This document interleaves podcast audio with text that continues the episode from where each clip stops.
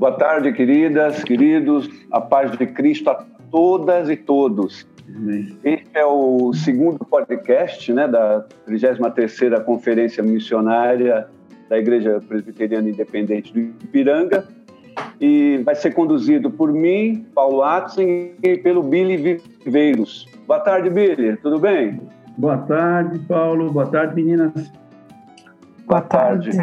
Bom, é claro que nós somos só figurantes, né? Ah, as, as personagens principais desse podcast são as missionárias Arlete Castro, da agência missionária CEPAL, e a missionária Renata Santos, da agência missionária Avante, EMI. Boa tarde, queridas. Boa noite. Né? Boa noite. Boa noite. Boa noite aqui é, também.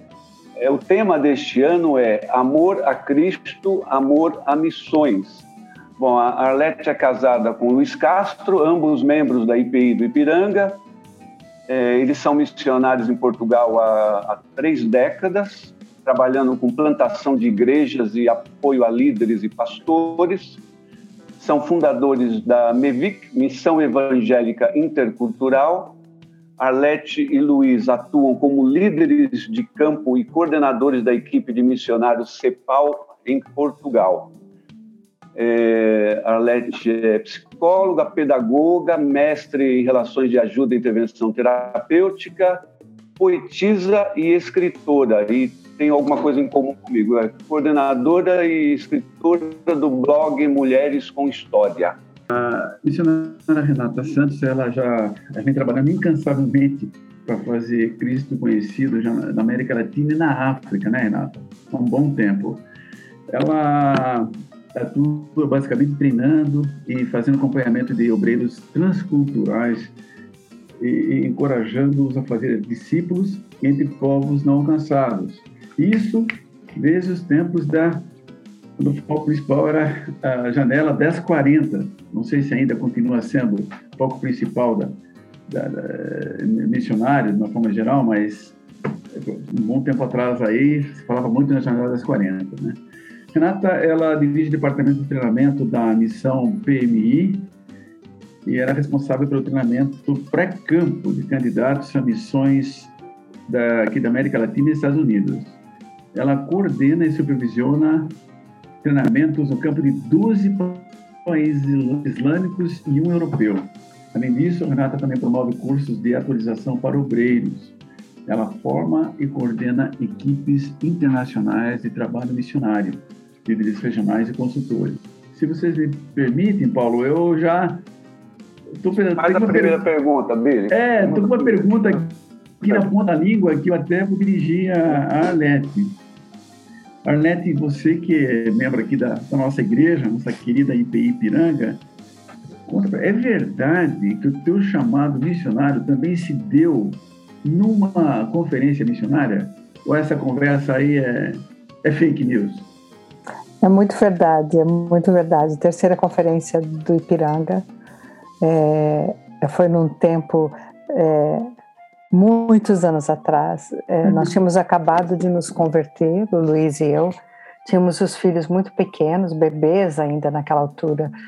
E, e o nosso desejo, aquela paixão, né, de quem tinha acabado de descobrir o primeiro amor e aquela paixão por Jesus Uh, tínhamos, eu costumo dizer, eu tinha compreendido a diferença entre ser uma pessoa religiosa, porque eu era, é, durante é, infância e adolescência, tanto Luiz como eu, e entender Cristo vivo, é, aquele que, é, que transformou a minha vida. E logo a seguir, é, começar a conviver com o desafio missionário, era impossível não abraçar a visão, porque foi tão tão forte. E naquela altura eu lembro o pastor Edson Queiroz estava a pregar, foi ele o, o, preletor da terceira conferência. O tema era é, é, Missões, Tarefa da Igreja Local, nunca mais esqueci. E acabamos por ser chamados, preparados, nos envolvemos com muito, muita coisa na igreja, em pouco tempo, eu diria. Éramos jovens, Luiz e eu, e com aquele desejo mesmo de, de servir.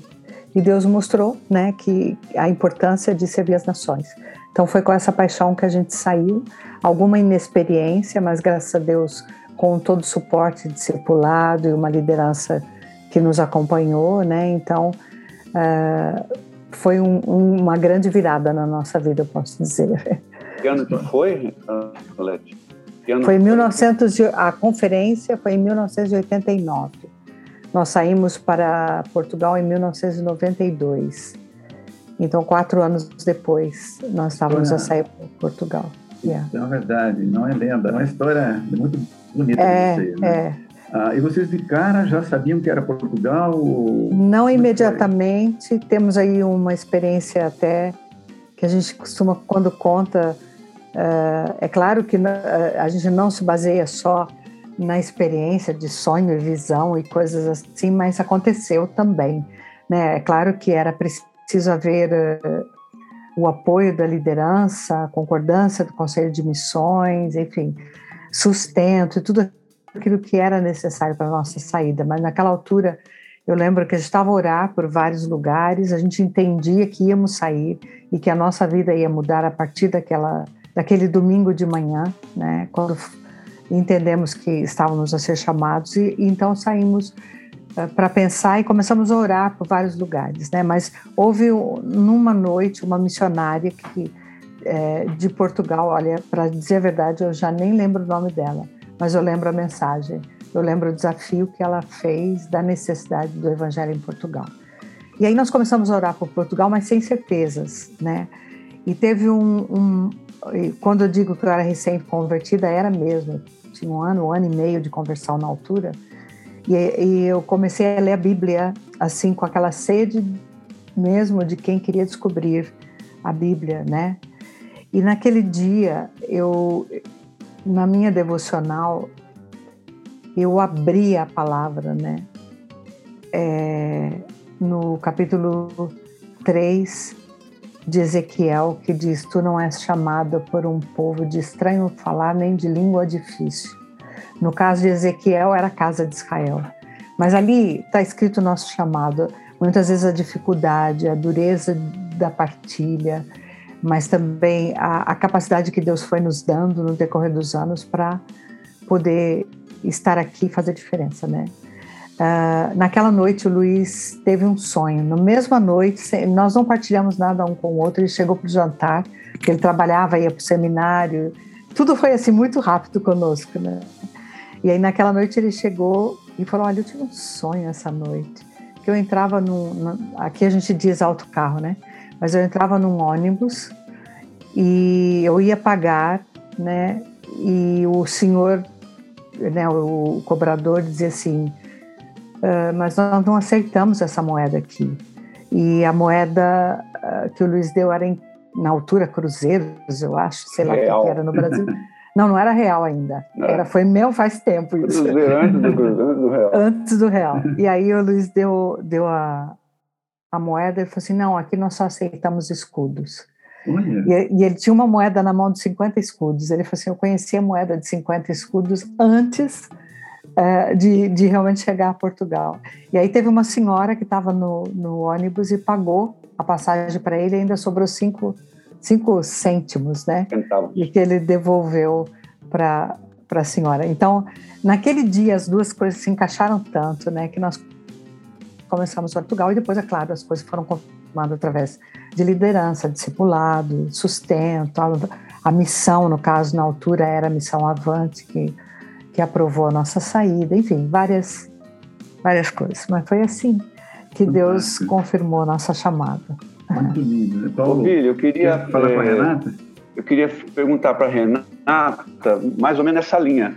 Como foi? Foi um sonho? Foi uma conferência missionária. Como é que foi essa tua é, chamado início teu, esse, esse chamado seu para a vida missionária? Conta para gente.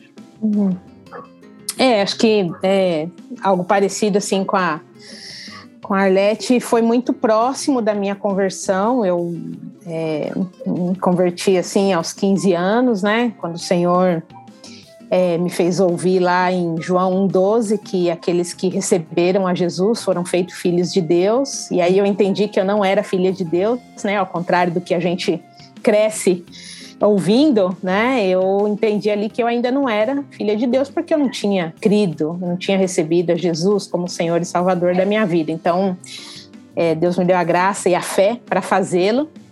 E poucos meses depois também numa conferência missionária é, aqui em São Paulo, na igreja onde eu, eu me converti, duas missionárias da África, é, no caso uma trabalhava em Moçambique, a outra em Angola, e elas ali dando testemunho, e eu fiquei embasbacada é, com o trabalho delas, de saber que tinha muita gente no mundo que ainda não conhecia Jesus, e aquilo é, mexeu comigo. Eu nem entendia o que, que era, nem sabia muito o que, que era missões de verdade, mas aquele dia foi muito especial. Deus moveu algo no meu coração, mas ficou assim, meio de lado. Enquanto isso, eu continuei crescendo na fé, falando de Jesus no colégio. É, Deus me deu a graça de falar e ver amigas minhas vindo a Jesus. Depois fui para a faculdade, me envolvi com a ABU e também Deus me deu a graça de levar pessoas a Jesus e eu fiquei ficava maravilhada de ver mais pessoas crendo em Jesus. E aí, durante a faculdade, Deus reacendeu essa chama, né, do chamado e, e aí, bom, aí Deus foi foi confirmando através da liderança para mim foi uma palavra muito específica, assim, que Deus bateu o martelo, foi ali em Jeremias capítulo 1, né? É, quando Deus fala para Jeremias, não diga que você é uma criança, né? Não diga que você não sabe falar. Eu, como boa presbiteriana, é, assídua da escola dominical, dava essas, uhum. é, essas desculpas para Deus, né? Não, não, senhor, sou muito nova, eu tinha 21 anos, né? Não, sou muito tímida, ninguém crê que eu sou tímida, mas eu sou. E, e aí aquela palavra veio, né? É, para mim era tudo aquilo que eu colocava de desculpa para Deus. E ali fala que ele envia Jeremias para as nações. Então ali também eu entendi que era um ministério transcultural.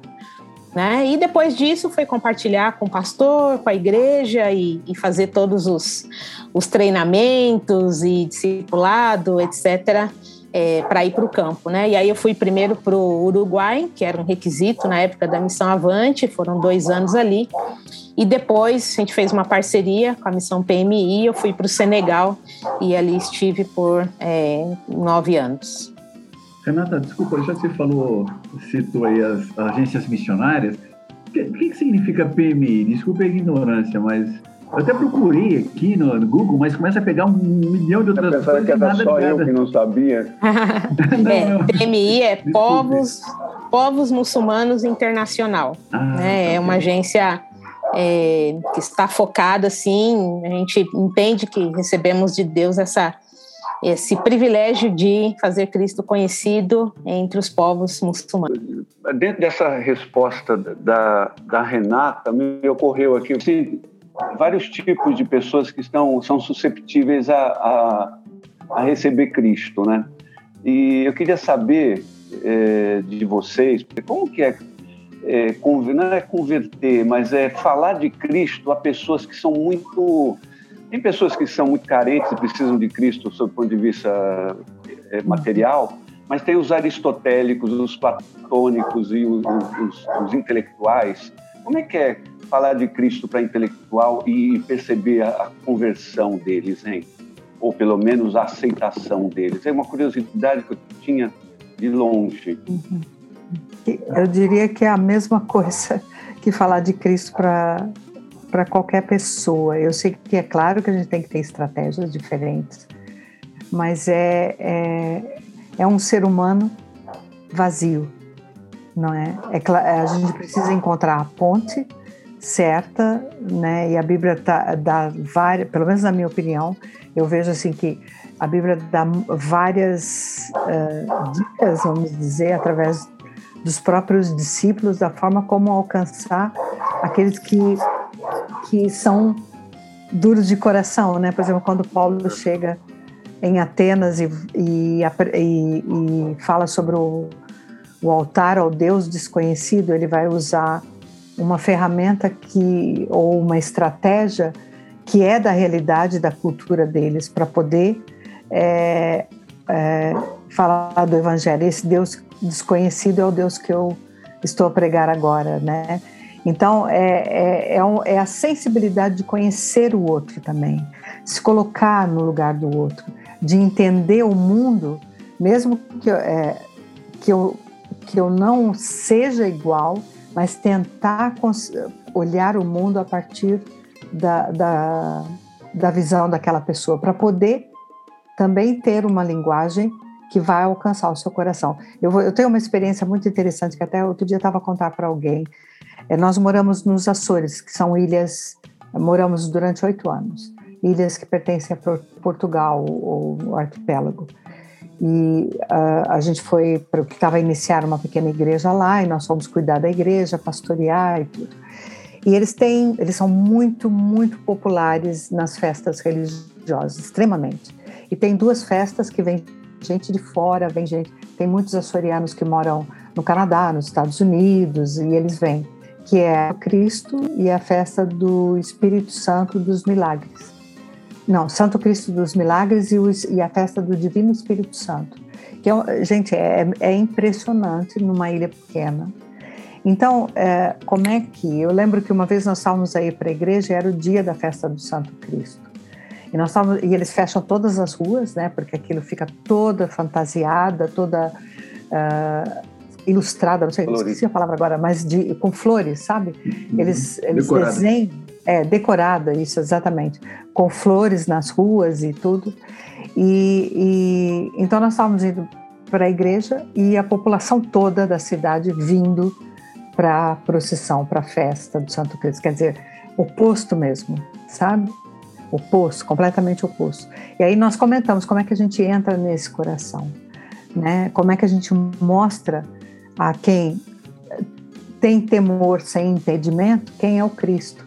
E foi aí que nós começamos a, pensar, né? Esse Cristo que eles creem, que é uma imagem, é o Cristo que eu creio, mas que dá vida. Então, como é que eu faço essa ponte para não apontar que eles estão errados, mas tentar mostrar a eles que aquele Cristo ele está vivo, sabe? E nós começamos a ter diálogos assim, sabe? É uma maneira de transformar o discurso, não numa apontar de dedos, olha, vocês estão errados e eu estou certa sabe? Mas numa identificação, percebem? E eu acho que em qualquer situação nós podemos fazer isso. Eu não sei o que a Renata acha. Sim, é, é uma pergunta muito recorrente também, por exemplo, a gente trabalhando com muçulmanos, né? Então, é, queria estender também para isso, pessoas difíceis, intelectuais e tal, mas também é, nesse contexto que para mim é um pouco mais próximo agora, e as pessoas sempre perguntam, mas como falar, etc. Concordo plenamente com a Arlete, tudo que ela disse, tem estratégias, tem maneiras, a gente tem que conhecer o, nosso é, público, né, entre aspas, as pessoas com as quais estamos nos relacionando e queremos alcançar. Então, tem toda uma questão de estudo, de, é, de perceber, de empatia, de estar junto, de participar da vida das pessoas, né? Mas eu sempre digo, por exemplo, dos muçulmanos, e acho que se encaixa em todos, né, em qualquer. É gente como a gente, né? Tem as mesmas tristezas, as mesmas alegrias, os mesmos dilemas, sabe? É. E algo assim que eu falo, né? Não existe. É, a Bíblia diz que não existe nada impossível, né? E às vezes a gente coloca esses rótulos, ah, tal grupo é mais difícil, outro grupo é mais difícil. Não vejo é, na Bíblia, Deus colocando um grupo é mais difícil que o outro, né? Ah, então, é, é, toda essa empatia, caminhar junto, conhecer e também crer, né? Crer, orar muito e ter essa direção do Espírito Santo. Eu fico uhum. sempre maravilhada com Jesus. Ele falou com Pedro de pesca, falou com a mulher samaritana de água. Quando a gente está conectada com o Senhor, pedindo ao Espírito Santo, Deus vai falar né? Uhum. E às vezes até surpreende a gente, porque a gente fala e uma palavra que a gente acha que não é aquilo que Deus usa. Então, eu acho que é ter essa fé, confiança na palavra de Deus e no agir do Espírito Santo. Porque muitas vezes você vai numa estratégia e não é aquilo que Deus usa. Deus usa algo que depende, ah, porque que você, poxa, algo totalmente que você nem sabia, e que Deus usou naquela hora. Então, continuar uhum. crendo no poder da palavra, a palavra viva de Deus, no agir, no agir do Espírito Santo, e ele é, faz. Você mencionou um ponto exatamente que eu queria tocar aqui, justamente como diz a palavra, né, meninas? A, quem convence é o Espírito Santo, né? A gente estão, vocês estão lá na infantaria, lá na linha de frente, falando e pregando e tendo esse tipo de dificuldade com as culturas locais e todo o cuidado para não ofendê-los também, como a Arlete tem visto agora. Às vezes você leva uma vida inteira para se aproximar, para quebrar distanciamentos e estabelecer pontes, né? o tempo todo orando, mas o momento certo mesmo da conversão de cada um ali, mas é só Deus mesmo, né? O Espírito Santo que vai convencer e vai usar toda essa técnica que muitas vezes foram empregadas, né? Então, é, aproveitando aqui o ensejo, Paulo, se você me permite atravessar aqui, é, em cima do que elas falaram, né? É, houve algum momento, né, em que na, na vida ministerial de vocês duas, em que vocês quase chutaram tudo pro alto. Mas, puxa vida, estou aqui há tanto tempo, parece que eu estou dando morro em ponta de faca, nada acontece, não foi bem assim que imaginei, eu quero voltar para casa. Uh, o que vocês poderiam falar para a gente a respeito disso? Coisa não anda. Se é que aconteceu, né? Se é que aconteceu. Quantas vezes aconteceu? Você quer saber? cabe numa mão? Cabe numa mão, assim? não, eu acho que assim, o ministério não é uma coisa. Eu acho que as pessoas quando saem para missões, e eu posso falar por mim, talvez a Renata no início também, quando era mais jovem, é, a gente sai com aquela coisa de achar que nós temos um tudo, chegamos numa nação, eles não têm nada, e se nós não tivéssemos chegado, coitadinho deles, sabe? E não é bem assim, porque é, e Deus me ensinou muito cedo que a, a nação pela onde eu vim servir, né, é dele, independentemente de eu obedecer ou não. Eu tenho é o privilégio de estar aqui e servir todos esses anos. Mas Portugal é dele, é Terra Santa. A igreja está atuante, mesmo sendo uma igreja pequenina e ainda é nas ilhas. Então, é, são minúsculas as igrejas, né? mas Deus está a atuar e ele já tem uma estratégia. Ele é, como o Billy estava dizer, é ele que, que convence o pecado da justiça e do juízo, né? É, é, eu tenho o privilégio de é, fazer parte disso, né? Eu, minha família, meus filhos que cresceram aqui. Agora, o que acontece é que o ministério não é fácil, porque ser missionário num campo transcultural é, é, ser família num campo transcultural, é viver, é, é, é chorar, sorrir, é aprender a ser casal, aprender a ser pai, mãe, de filhos pequenos, adolescentes, depois jovens adultos. Então, tudo isso faz parte do ser do missionário. Então, são lutas naturais, né? E algumas coisas da dificuldade que se encontra por causa das barreiras, né? Que, que são impostas pela, pelo nosso inimigo, nós sabemos, né? Então, é, aprender a ultrapassar, ter companheiros de oração, ter partilha, ter uma missão por trás que, que dá a cobertura necessária, faz o cuidado necessário, porque essa coisa do ufanismo, de que vamos vencer, que a gente consegue, e às vezes é, é perigosa, eu, eu acho, porque nós somos humanos, né? E carne, né? Muitas vezes. Então, nós temos que é, aprender a dependência. Eu costumo dizer que eu tive o privilégio de vir para cá para testemunhar de Jesus e, e, e, fazer diferença nessa nação. Mas quem tem sido mais abençoado tem sido eu e a minha família.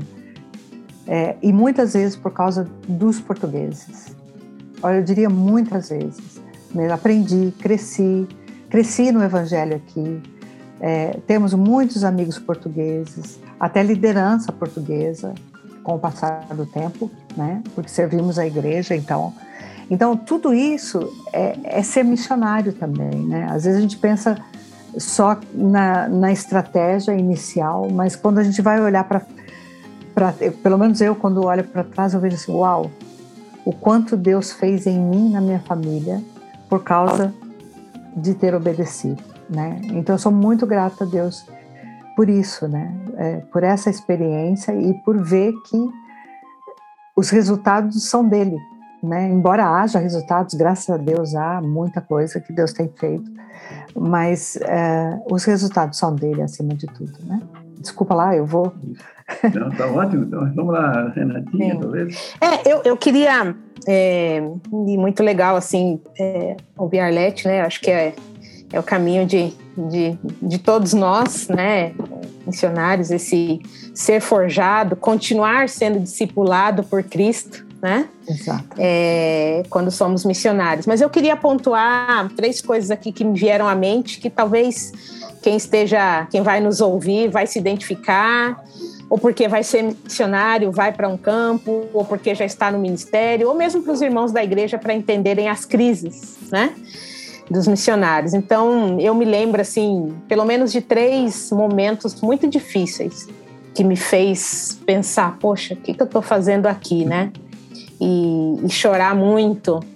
É, e depois Deus consolou e eu continuo no ministério aí já tem uns 25 anos. Mas, enfim, Acho que uma das primeiras vezes assim foi problemas na equipe, né? Quando eu descobri que a gente não é tão santo assim. a começar em mim, né? É, né? é, não somos tão santos assim. Então, é, foi assim um primeiro choque, uma primeira dificuldade que gerou uma certa crise e que graças a Deus permaneci com a ajuda da liderança, é, etc. Então, e cresci com essa experiência. A outra foi aprendizado de idioma, né? Eu me lembro começando ali no, no Senegal e um dia foi o dia do choro, eu sempre digo que há. E eu falei, Senhor, o que, que eu estou fazendo aqui? Eu estava tão bem no Uruguai, estava tão bem falando é, espanhol, o que, que eu vim me meter aqui a falar, aprender o Olof, né? Enfim, mas aí a gente chora, chora um dia, no outro dia seguinte, Senhor consola e a gente segue o caminho. E o terceiro foi é, a demora, entre aspas, né, de ver frutos. Né? Falei, Senhor, tanto tempo aqui, não vejo nada, né? Será, será que eu devo ir embora, né, etc. Mas aí, em todos esses momentos, o Senhor acolhe as nossas lágrimas, uhum é, ele nos consola de alguma maneira e nos dá esperança para continuar. E assim tem sido, né? Então são três momentos assim que eu gostaria de destacar porque eu acho que eles são é, comuns, né? Na vida missionária. Então, se você está nos ouvindo passar, ou vai passar, ou igreja, apoiem seus missionários nesses momentos, porque é normal. Você falou, né, Renata, de que não somos santos, né? estamos a caminho da santificação. É, me lembrou uh, o culto do, de domingo com o pastor Caio. Ele deu uma pegada assim moderna. Ele falou da, da secularização, né, da, da, sociedade, a forma como a gente muito divididos. Nós temos as nossas vidas profissionais, temos a nossa vida econômica, mas na verdade a vida cristã é uma só, né? Como é a vida sob esse ponto de vista da vida missionária? Eu digo que é, eu não há nada que eu faça que não seja, né, na, nem que seja estar em família, porque estar em família significa, principalmente agora, somos só nós dois, né? Os filhos já são crescidos, estão fora, mas estar em família é, é, é missão. O trabalho que eu faço é, como psicóloga é, é missão. Se eu ajudo, porque é, a gente faz um apoio a, a, numa associação que trata de pessoas com necessidades, né, carentes, é, é missão. Então tudo é missão. Não dá para dividir em pedaços de pizza, né? Não dá. Eu acho que nós somos um todo. E aliás é uma das coisas que eu costumo dizer para as pessoas que, que vou acompanhando, né? Que, que a nossa identidade não está baseada no que nós fazemos, né? Está baseado em quem nós somos. E, e nós somos filhos de Deus. E quem é filho de Deus se move em direção ao querer dele, né? Ele mesmo coloca esse querer. Então, tudo para mim envolve o ser, essa pessoa que eu sou, que, que foi transformada por Jesus, né? Então, tudo, tudo para mim é missão. Não é, eu lembro quando eu saí do Brasil, algumas pessoas pensavam, pronto. Eu lembro que no aeroporto alguém disse assim, quando nos viu com muitas malas, perguntaram: "O que vocês estão levando, né, é, para lá, né?" Aí nós comentamos: "Temos livros, temos muita coisa, né?" Ah, mas vocês não vão ter tempo de ler, né? Porque eu acho que a gente ia assim bater de porta em porta, né? É. pra, e na verdade nós vamos ser ser aquilo que nós que vocês são no Brasil, né? Que a Renata é onde está, seja visitando missionários, seja treinando missionários, seja seja em casa com a família ou de férias, nós somos 24 horas por dia, né? Exatamente. Não dá para para dividir em fatias, né?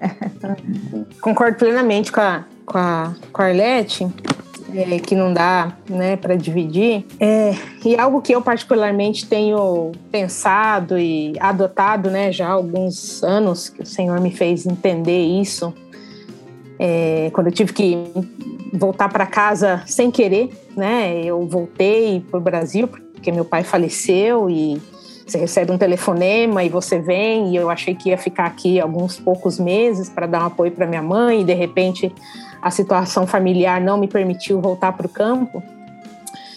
É, e foi todo um processo de luto pelo meu pai, pela saída prematura, é, né, a meu ponto de vista prematura, é, sem querer, é, do campo. E, e Deus me ajudou muito naquele momento a entender que a minha identidade é ser discípula de Jesus. É isso que eu sou. Eu estou missionária, se é que eu posso dizer isso, né? Eu entendo que ser chamado, o chamado é para sempre. É, o chamado é para andar com Cristo e para fazer discípulo.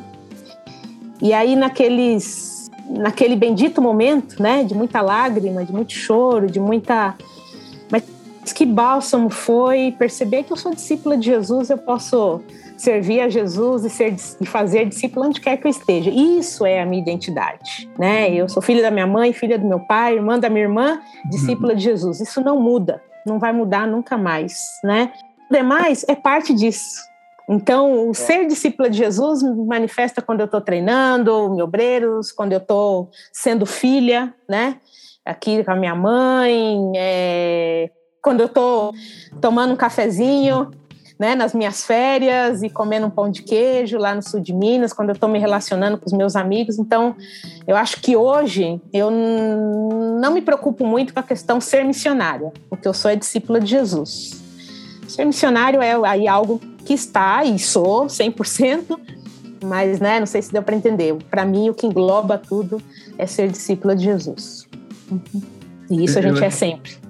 Eu, é, eu acho que isso está muito linkado também com o tema da nossa conferência este ano, né? Quer dizer, a, amor a, a Cristo, amor a, a, a, missões, né? Quer dizer, não dá para dissociar. É isso que, que vem sendo uma tônica na nossa conversa aqui agora, né? Quer dizer, você é integralmente é, né, filho de Deus e está ali as 24 horas por dia, né? E, então, acho que não... E, e, as coisas estão muito ligadas, né? Não dá para você também ser... É, é, convertido ao, Senhor Jesus e ser diferente ao próximo que ainda não teve esse privilégio, né? Então aqui uhum. fica sempre essa. Então, é, eu acho que não dá para dissociar, não dá para dissociar, né? Essa, essas duas é, realidades, né? No converto, eu, eu tenho que ser sensível à necessidade que o meu próximo também tem de um encontro com, com Jesus, e, enfim. Então eu vejo muito isso assim, né, na vida de vocês e tal. E eu estava aqui pensando, né, se diante das dificuldades que vocês encontraram ao longo das experiências de vocês, de décadas, né, no campo e tal, se vocês estão no momento, talvez, de, de mudança de estratégia. Eu estou falando isso porque eu, tô, eu, eu, eu, tenho notado, por exemplo, a Arlete tem se tornado cada vez mais uma escritora, né, Arlete? Tem se tornado uma autora profícua, é, né? acho que já está no, no, quinto livro já, eu acho, né, Arlete? É, é. E é o quinto livro. São livros é. fantásticos. A minha esposa leu, adorou, minha filha também. Que, então, é, parabéns por isso, né? Então, mas a pergunta é justamente isso, né? É, é isso é, faz parte, de, é uma decorrência natural do teu trabalho aí, né? Ou é uma uhum. estratégia nova que você está adotando para alcançar, talvez, é um, pessoas que você talvez não tivesse oportunidade de encontrar, mas os seus livros chegam até elas. Né? Uhum. Bom, é, sobre a questão dos livros, Billy, é, tem sido. Sempre gostei de escrever desde menina. É, eu sei que foi um, algo que eu fui desenvolvendo. É, português de Portugal, português do Brasil, essa mistura. Eu sempre achei que português é uma língua muito especial, né? Gosto da língua portuguesa. Comecei a escrever. É claro que uh, todos os livros, todos eles, até a, a Renata estava a falar sobre mundo muçulmano, né? O meu primeiro livro, o livro de Salema, é a história de uma mulher muçulmana. E ela uh, é baseado em experiências, factos de pessoas que eu entrevistei, que conversei e tudo, e criei uma personagem. É, um, é uma história de ficção, mas baseada em factos reais, né? E, e assim são todos, mesmo o blog Mulheres com História. O blog Mulheres com História são histórias de superação. E o último livro é Pérola, que é um livro que também é baseado numa história real. Esse mesmo é uma história contada, só que de forma ficcionada sobre alguém que sofreu abuso e, e, que tem passado pelo processo de superação e tem sido um testemunho muito grande dela. Ela é portuguesa, esposa de pastor e lidera um, uma igreja batista aqui, mas passou por, por um vale muito grande, né? Então, a minha ideia é escrever, mas não é assim, olha, essa é a minha estratégia, ou uhum. isso é o que eu quero fazer como ministério, mas é algo que faz parte de mim, que nasce naturalmente, né? Se para dizer assim, ah, eu já já tenho outro livro em mente, não necessariamente, né? Eu tenho outra estratégia assim nessa altura do ministério, mas não diria que é outra estratégia. É algo uhum. que a gente vem construindo desde o início, porque como a gente estava a falar, ser missionário passa por várias fases. Entre elas, as dificuldades, aqueles pontos que a Renata citou sobre problemas que, que se tem no campo com equipe, é, com adaptação, com língua, com, com, a nova cultura, enfim, as dificuldades que vão se enfrentar é, naturais, né? E, e, muitas vezes não há por trás aquele cuidado, aquele aconchego é, que é necessário para que o, missionário, a família missionária possa prevalecer, né? Então, desde sempre, o Luiz e eu, meu marido, nós fomos muito acolhedores nesse aspecto. E sempre trabalhamos em equipe, mesmo com dificuldades, às vezes, de ser equipe. Aprendemos muito uns com os outros, né? E nesse momento do nosso ministério, a gente está muito focado no cuidado integral de missionários, eh, pastores, líderes, que precisam de um tempo de refrigério, eh, de uma paragem. Né? Nós temos um ministério que a gente chama Pit Stop, e temos um espaço, né? Nós moramos mesmo numa casa para receber missionários, pastores de outras agências, inclusive, viu, Renata? É, outras agências é, que, ao invés de ter que voltar para o Brasil para fazer um tempo sabático, quem sabe fazer uma paragem aqui em Portugal. E a gente já tem recebido muita gente com esse propósito. Eu uso as habilidades que Deus tem me dado, como a psicologia, aconselhamento, nós fazemos juntos, fazemos, temos uma equipe aqui de member care, de cuidado integral, né, e que trabalha com essa área, né. Então, eu diria, se houve uma mudança, é mais um foco no sentido de cuidar daqueles que estão na linha de frente, às vezes famílias mais jovens, né, que estão a precisar de uma ajuda, por exemplo, porque tem filhos, adaptação dos filhos, filhos de terceira cultura, é, enfim, todas essas Demanda. vertentes que são fundamentais é, para cuidar do missionário que serve, né? E a questão da, da língua, né? Vocês é, é, preferencialmente optaram a ir a países com, onde se falava o português ou isso foi uma uma bênção de Deus que conduziu vocês? Como foi isso? E, e como é a e se é mais fácil ser missionário onde se fala a mesma língua? No que diz respeito a Portugal, nós não falamos a mesma língua. Não falamos a mesma língua. Bora, pois, pois. Bora, pois, pois. Pois, é, não falamos a mesma não. língua. E, é não, como eu disse no início, a minha chamada foi especificamente para um povo que não era de estranho falar nem de língua difícil. Né?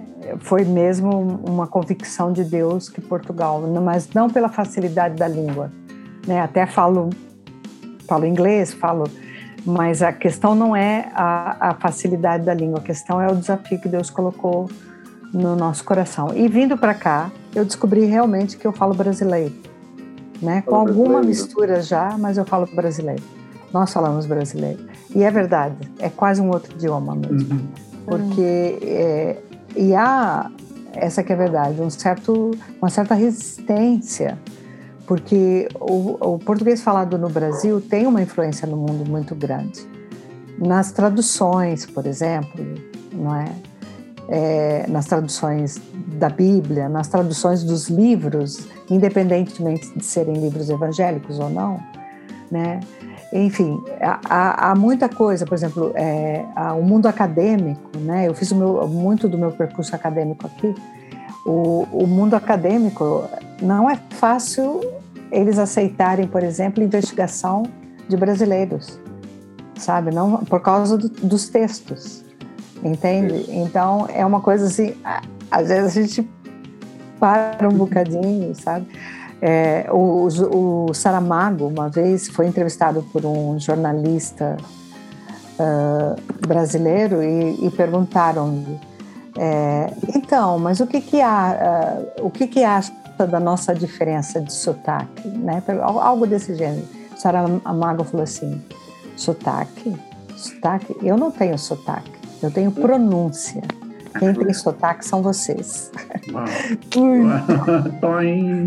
é, então tem, essas, tem essa questão, é. gente. E a gente enfrenta sempre. Eu posso chegar em qualquer lugar, o meu português já mudou muito. A construção das frases, é, as, é, já entrou muito vocabulário. Mas nunca eu vou falar português. Meus filhos falam, meus filhos todos eles falam. Fazem falam os dois idiomas, né? É por causa de terem crescido aqui, mas é, é natural, né? É. Agora, eu estou olhando para a Renata. Nossa, quanta coisa que a gente está aprendendo aqui, em Paulo. Que experiências fantásticas dessas duas moças. Sim, né? Eu estava olhando para a Renatinha agora, eu me lembrei de uma coisa, de uma dica que a Renata nos deu, Renata. Não faz hum. muito tempo, uma dica super importante. Se eu falar The Chosen. Você já sabe do que eu estou falando ou não? Ah, sim, lógico. The Chosen. Graças a você que eu fiquei conhecendo, que aliás não sei se a Anete conhece também conheço, a série, conheço. provavelmente sim, né? Uhum. É, Paulo acredito que sim também, mas graças à tua dica no WhatsApp eu fui clicar para ver e eu me tornei um seguidor assíduo da série, né? Isso aí. Eu estou comentando, comentando, isso porque eu estou pensando justamente nesse mundo tão louco e cada vez mais complicado e fechado que a gente está vivendo né, nos últimos tempos e cada vez mais radical em termos políticos, ideologias e tudo, né? E eu fiquei aqui pensando, né, quando eu estava até perguntando a coisa dos livros para a NET e agora olhando para você, lembrando do, do Chosen como uma série e tal, que também é, será que essa não seria uma nova estratégia de Deus para levar, por exemplo, o Chosen, fazer missões em locais onde missionários de corpo e alma estivessem ali mais expostos, mais expostos fisicamente, eu estou falando, seria uma maneira interessante de, de ser driblada a dificuldade muitas vezes se chegar num país muito fechado e tal, né? Não sei como funciona isso. Por favor, conta para nós. Eu sei que tem uma, uma visão mais panorâmica de todo o quadro. É, acho que é, Deus é, vai se fazendo conhecido na história, né? E ele vai, ele mesmo vai dando sabedoria ao povo dele, criatividade, né? É tão bonito de ver a diferença, a diversidade de ministérios que Deus mesmo vai capacitando o povo dele para fazê-lo conhecido, né? E, e, e, o The Chosen, eu acho que sim, é, é uma maneira é, que Deus levantou aí de alcançar as pessoas em vários países do mundo, porque ele está traduzido, né, para várias línguas. É, mas outra coisa também que eu acho que, falando especificamente do The Chosen, né, e outros, mas é, a mim, como cristã, me inspirou muito, me inspira muito. Uhum. É, e eu acho assim, Billy, que nesse mundo tão cada vez mais difícil, e acho que quem conhece a Bíblia sabe que a coisa só vai piorar, né? Porque é assim o curso da história. É, que a gente precisa ser mais simples. Uhum. Uhum. Voltar à simplicidade, né? Eu acho que é o viver Cristo, o viver ser discípulo de Jesus, né? Uhum. É, e aí você vai ter diferentes abordagens, né? Diferentes abordagens, mas é, é o simples, sabe? Você vê ali Jesus sentando, né? Você vê ele caminhando, você vê ele consertando uma carroça. Poxa, é, é, é, isso, é o ser discípulo de Jesus 24 horas por dia, sabe? Uhum. E você vai vivendo, e você vai encontrando com as pessoas, e você vai falando desse Deus que você segue, que é vivo, que fez diferença na sua vida, que faz diferença na sua vida, né? O que, que nos ajuda hoje nessa pandemia? O que, que nos traz esperança? O que, que nos consola? Porque não é a gente se colocando como que a gente não tem problema, a gente vive os mesmos dilemas todo mundo. A diferença é que eu tenho uma âncora, tenho uma uhum. esperança, né? Uhum. É, sabe, é esse dia a dia muito mais simples. E acho que nos campos vai ser assim também, é testemunho de vida, né? É, é, sabe? Então, é, eu me lembro, né, em muitos países, não importa, ah, você é cristã, você é missionário, você... não, eu sou discípulo de Jesus, sabe? Uhum. Uhum. Então a gente redescobrir essa simplicidade de Jesus, uhum. né? Que é o é e né? é simplicidade, sabe? Ali o evangelho, pá. Eu sempre digo, não sei se a Arlete concorda, mas quando eu vivia lá no Senegal, eu falava, gente, aqui o evangelho é tão mais simples, né? Tão mais simples, ai, que saudade daquela simplicidade, sabe? Então, aqui você tem a Bíblia, não sei quantas versões, não sei quantas mil é. capas diferentes e... Não sei se você pode dizer assim, mas quase um excesso de teologia, né? É, né? Às vezes a gente fica lá, um tema, ni, ni, ni, ni, quando você, poxa, só lê a palavra e fala. É verdade, eu sempre é falo, desafio as pessoas, ó, lê esse texto e pergunta assim, como que eu vou obedecer isso aqui na minha vida? Pronto. Eu acho que essa estratégia Deus tem usado de várias formas, não só a série, mas outras formas de livros, de rádio, de uh, Bíblia que chega em lugares não alcançados de várias maneiras. Então, Deus é criativo, como a Renata estava é. falar, e Podcast. faz a sua palavra conhecida. Podcast. Então, é, e, e, o nosso tema, né, é amor, amor basicamente, né? Amor a Cristo, amor a missões. E tenho ouvido, tenho lido de que nossa igreja ela é uma igreja missionária. Concordo. Agora eu pergunto para vocês, é, é uma igreja que ama? É uma igreja amorosa? Ah, com o passar dos anos, esse ano faz 29 anos que nós chegamos a Portugal. Eu lembro o dia que nós saímos daí com o aeroporto cheio de gente. Era um culto, né?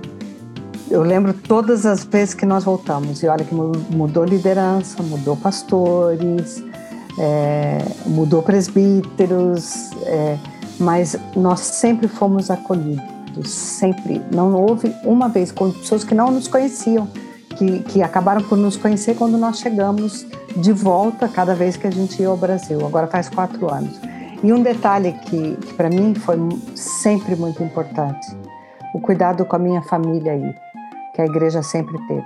E com os meus pais. O meu pai faleceu em 2019, né, no final do. Uhum. e que foi bastante difícil, não pude ir lá e depois estava pronta para ir.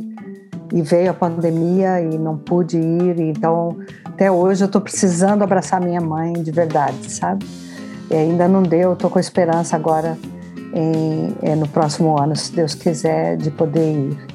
Mas o cuidado com a minha família, porque eu lembro que o Jair, o pastor Jairto era o pastor da nossa igreja naquela altura, um deles, quando nós saímos, e ele falou assim: Olha, vocês vão. Foi a oração que ele fez. Uma vez eu falei com ele sobre isso, que ele também é da CEPAL, né? oração que ele fez: olha, vocês vão e nós aqui, a IPI do Ipiranga, vai ficar cuidando dos seus.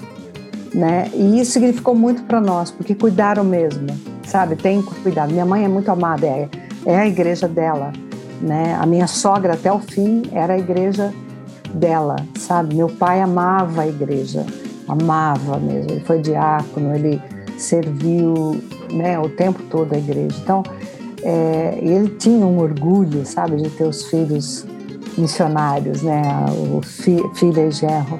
Então, é, é muita gratidão pela igreja do Ipiranga. É uma igreja amorosa, é uma igreja missionária, sim. O tempo passou, muita gente entrou e saiu, mas o, o, DNA da igreja é uma igreja com visão missionária e isso faz com que a igreja prevaleça também.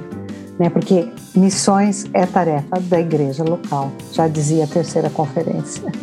E eu agradeço essa oportunidade também de, de poder juntar né, essa, essa experiência que eu tenho como jornalista e poder é, aprender com vocês, viu, Arlete, viu. Renata? Bem, é, então encerro agradecendo também a participação de vocês duas, foi maravilhoso, né? A gente está saindo daqui realmente, certamente muito mais enriquecidos do que entramos e com certeza cada pessoa que ouvir esse podcast vai também ser abençoado com todas essas coisas legais e importantes que vocês compartilharam conosco aqui, né, nesse momento.